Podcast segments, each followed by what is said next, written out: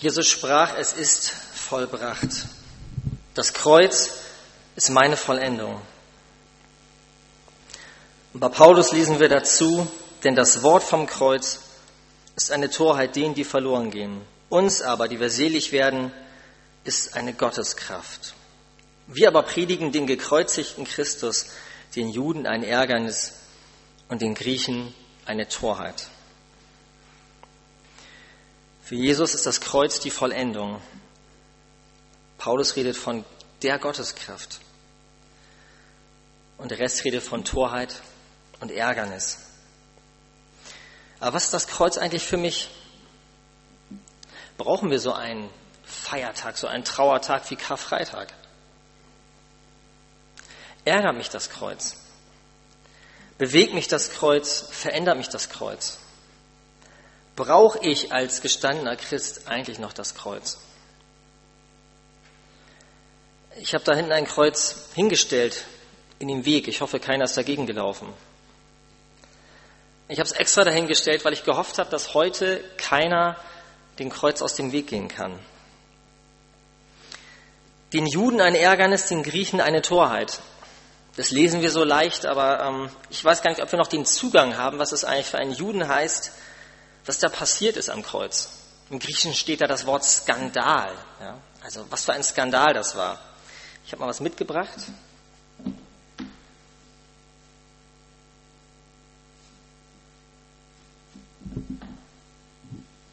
Kann hoffentlich jeder sehen.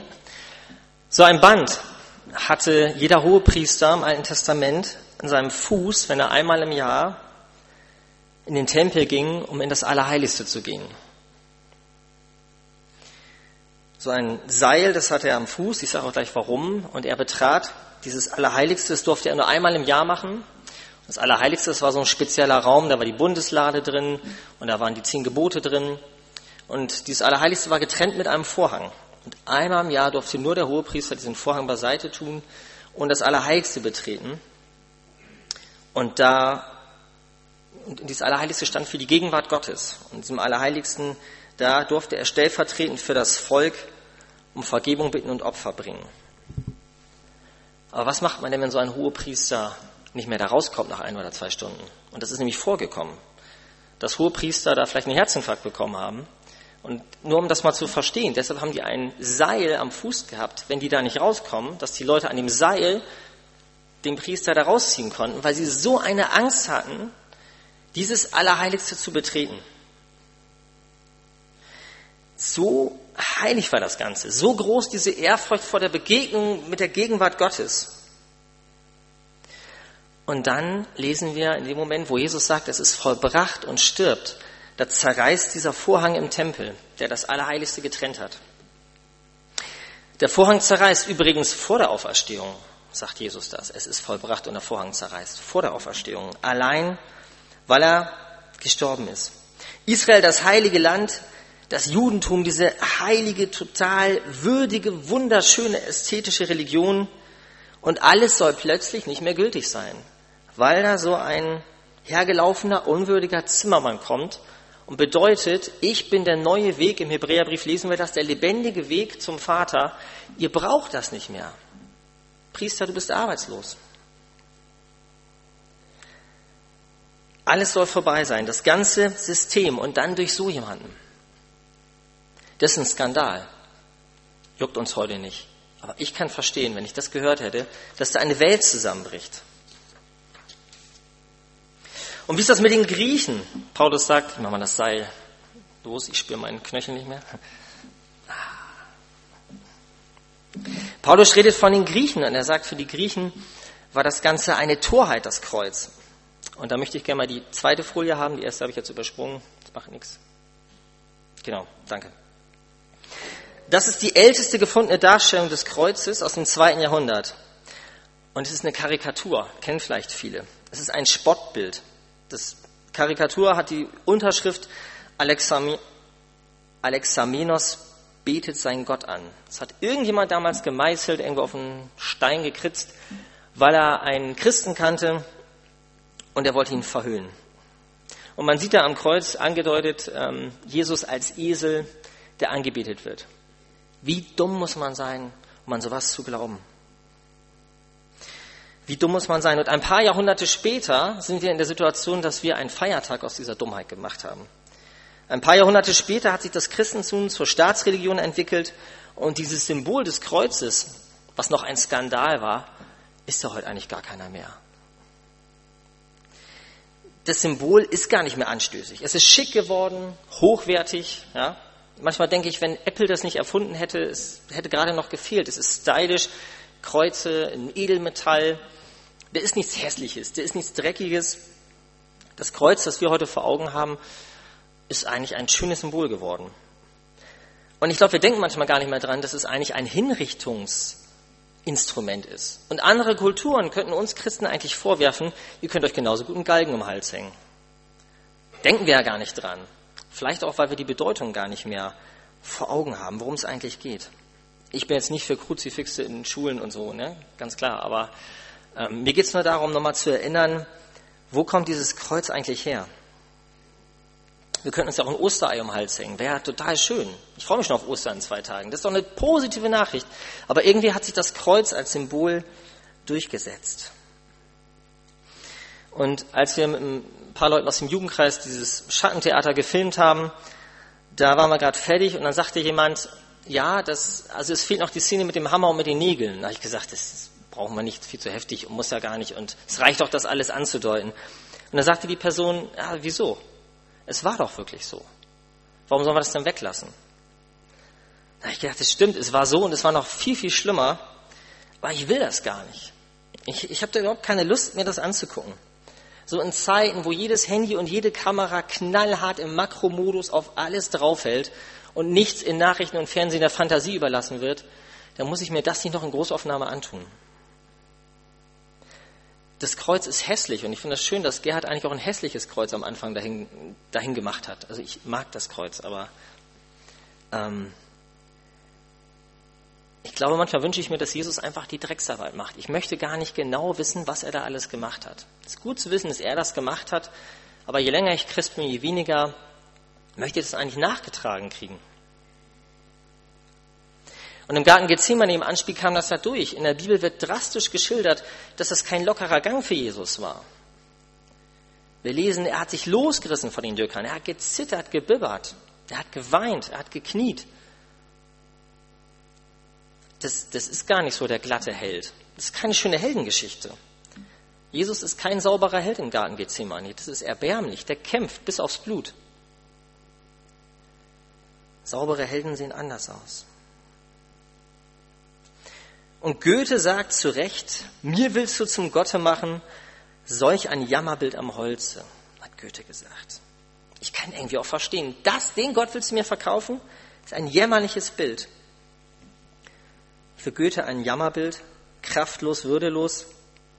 Und Jesus selber sagt, das ist das Bild der Vollendung. Er sagt am Ende, es ist vollbracht. Und das ist ein ganz schönes Wort, dieses Wort vollbracht. Teleo heißt das im Griechischen. Da steckt das Wort Ziel drin. Zum Ziel kommen. Vollenden und beenden. Und im Alten Testament, da ist schon vorausgesagt, dass einer kommen wird, der der Schlange den Kopf zertreten wird.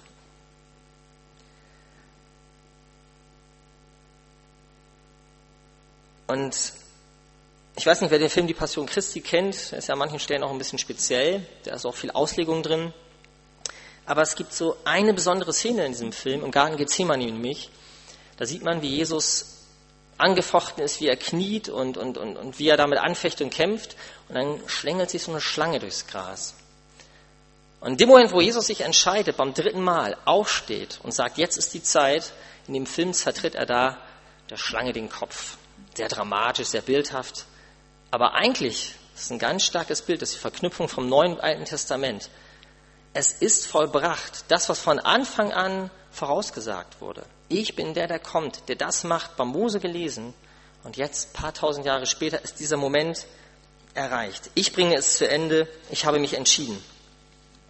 Und dieses Wort vollendet, wenn wir allein das mitnehmen könnten heute, das ist ein ganz starkes Wort, das ist von einer ich bin nicht der große grammatikalische Hengst, sag ich mal, auch in der Schule nicht gewesen, aber diese Form ist perfekt.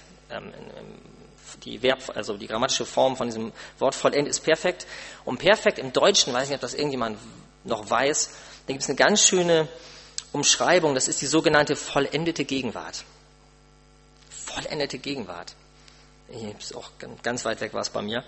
Aber das finde ich stark. Das finde ich stark. Wenn Jesus sagt, es ist vollendet, dann sagen wir auch im Deutschen, diese Form ist vollendete Gegenwart. Wir kennen ja eigentlich nur eine vollendete Vergangenheit. Ja, das Lebenswerk eines Menschen, das ist zur Vollendung gekommen. Oder wir kennen, aber eine vollendete Zukunft, das passt irgendwie gar nicht. Wir sind doch jetzt in der Gegenwart, also in der vollendeten Gegenwart.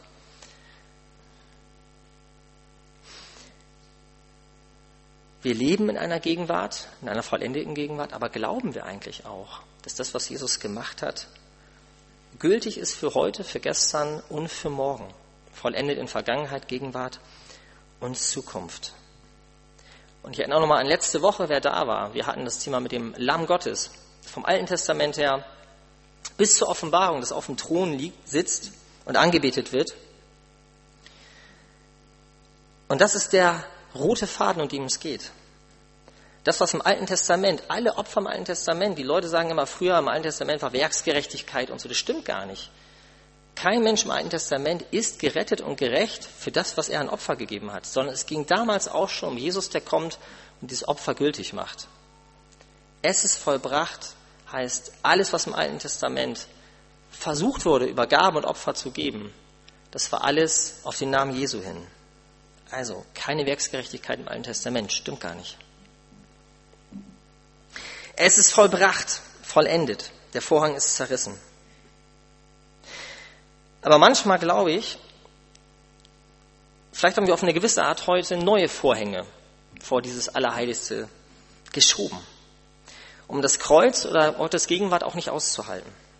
Und ich möchte uns das heute mal fragen, wo habe ich vielleicht mit der Zeit zwischen mir und dem Kreuz und Gottes Gegenwart neue Vorhänge gezogen, die mich von Gottes Gegenwart trennen?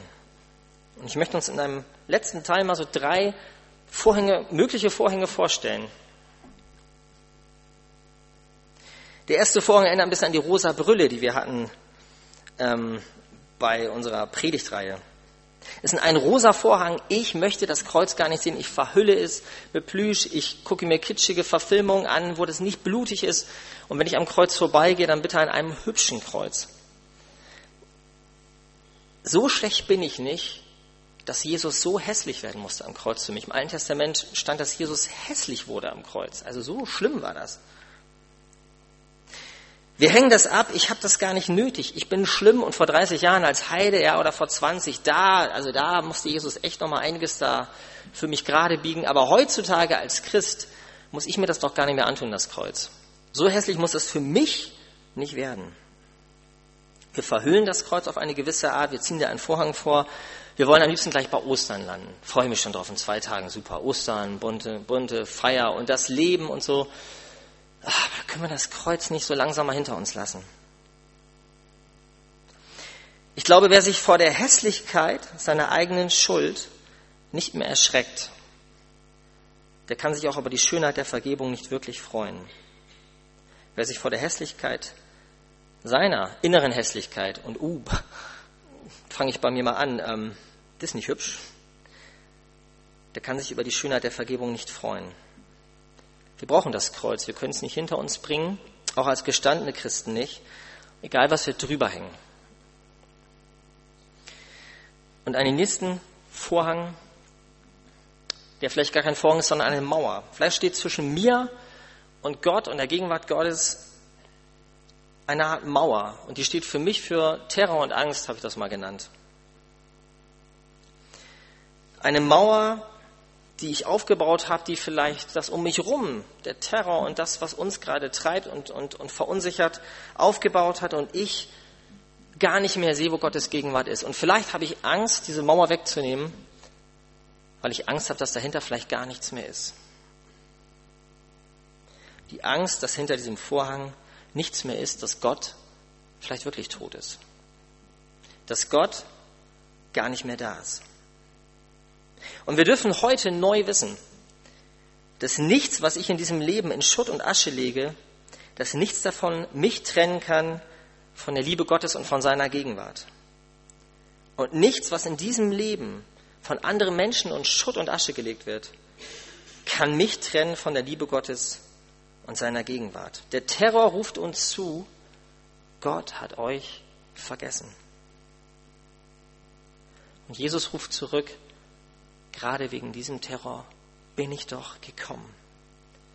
Gekommen in eure Welt und ich sehe nicht weg, ich gehe mitten rein in euren inneren und äußeren Terror. Und ich nehme ihn auf mich, ich ertrage ihn und ich ertrage ihn nicht nur, ich bin gekommen, ihn um wegzutragen aus eurer Welt, damit ihr wieder Hoffnung habt, endgültige Hoffnung. Es ist vollbracht. Kein Terror in dieser Welt wird größer, wird jemals größer sein als das, was Jesus am Kreuz getan hat. Die Größenverhältnisse sind geklärt, die Machtverhältnisse sind geklärt. Jesus ist nicht ohnmächtig, er ist nicht tot, er ist fertig mit dieser Welt. Am Kreuz, im positiven Sinne. Und das letzte Bild noch soll ein kaputter Spiegel sein. Vielleicht trennt mich auch kein Vorhang, so eine Art Spiegelwand. Wenn ich an Gott, an das Allerheiligste, an das Kreuz denke, dann sehe ich eigentlich nur mich. Und ich sehe auf mich und mein unperfektes, kaputtes Ich. Und ich frage mich, habe ich das wirklich verdient? Sollte das reichen, dieses Kreuz, das, was Jesus da gemacht hat, reicht das wirklich für mich? Ist mir vergeben? Bin ich wirklich willkommen? Ist der Zugang wirklich frei zum Vater? Oder muss ich nicht doch irgendwas tun? Man muss doch, als Deutscher doch umso mehr, man muss doch irgendwas tun können. Muss ich denn wirklich nichts tun? Reicht das Kreuz? Gilt es für mich? Und ja, es gilt. Der Schuldschein ist zerrissen, lesen wir im Kolosserbrief auch ein starkes Bild. Der Schuldschein ist zerrissen. Wir sind freigemacht vom bösen Gewissen, das böse Gewissen, das Gnade nicht wahrhaben will. Und wir dürfen neu wissen, dass wir nicht perfekt sein müssen, weil Perfektion keine menschliche Eigenschaft ist. Perfektion ist keine menschliche Eigenschaft. Gott hat gesagt, der Mensch ist sehr gut. Das hängt auch mit der Schöpfung zusammen. Aber es ist keine menschliche Eigenschaft. Und wenn wir versuchen, wenn der Mensch versucht, Perfektion zu einer menschlichen Eigenschaft zu machen, dann kann er nur krank werden. Und dann würde ich auch einen Vorhang vorziehen. Aber menschliche Perfektion in, in Vollendung ist eine göttliche Eigenschaft. Und Jesus war dieses perfekte Opfer. Und es ist nicht steigerbar. Ich kann mich zurücklehnen. Ich brauche es nicht toppen. Es ist ewig ausreichend. Vollende perfekt. Es ist vollbracht. Wir sind willkommen. Und das werden wir im Abendmahl auch gleich erleben dürfen. Wir sind willkommen. Das Kreuz als Ausdruck dieser unendlichen Liebe Gottes. Und all das Hässliche in uns und all das Hässliche in diesen Tagen auch wieder um uns rum, all dieses Hässliche müssen, dürfen und können wir auf ihn legen. Luther hat mal gesagt, ich werfe alles auf das Lamm, also das Lamm Gottes übertragen. Ich werfe da alles drauf, ich bin gar nicht so wählerisch, ich sortiere gar nicht so viel. All dieses Hässliche. Ich werfe das auf Jesus, weil es nicht nur trägt, sondern wegträgt. Das letzte Bild bitte. Und deswegen am Ende nochmal das Bild vom Kreuz. Und ich möchte uns einladen, diesem Kreuz, ob ich offen bin für den Glauben oder vielleicht schon lange dabei bin, diesem Kreuz nicht aus dem Weg zu gehen und denken, ich kann es hinter mir lassen. Es soll mir nicht den Weg versperren. Und ich soll es auch nicht anstarren. Das macht depressiv, sage ich ganz ehrlich. Jeden Tag so ein rotes Kreuz hier wäre ich depressiv. Wir sollen das Kreuz nicht anstarren, wir sollen aufsehen. Das ist ein großer Unterschied. Und der Hebräerbrief schreibt, wir sollen aufsehen zu Jesus, dem Anfänger und Vollender des Glaubens, der, obwohl er hätte Freude haben können, das Kreuz erduldete und die Schande gering achtete und sich gesetzt hat zur Rechten des Thrones Gottes. Gedenkt an den, der so viel Widerspruch gegen sich von den Sündern erduldet hat, damit ihr nicht matt werdet und den Mut nicht sinken lasst. Aufsehen zu dem, der gesagt hat, es ist vollbracht. Und die Botschaft vom Kreuz ist, ich habe es vollendet und nicht, ich bin am Ende. Amen.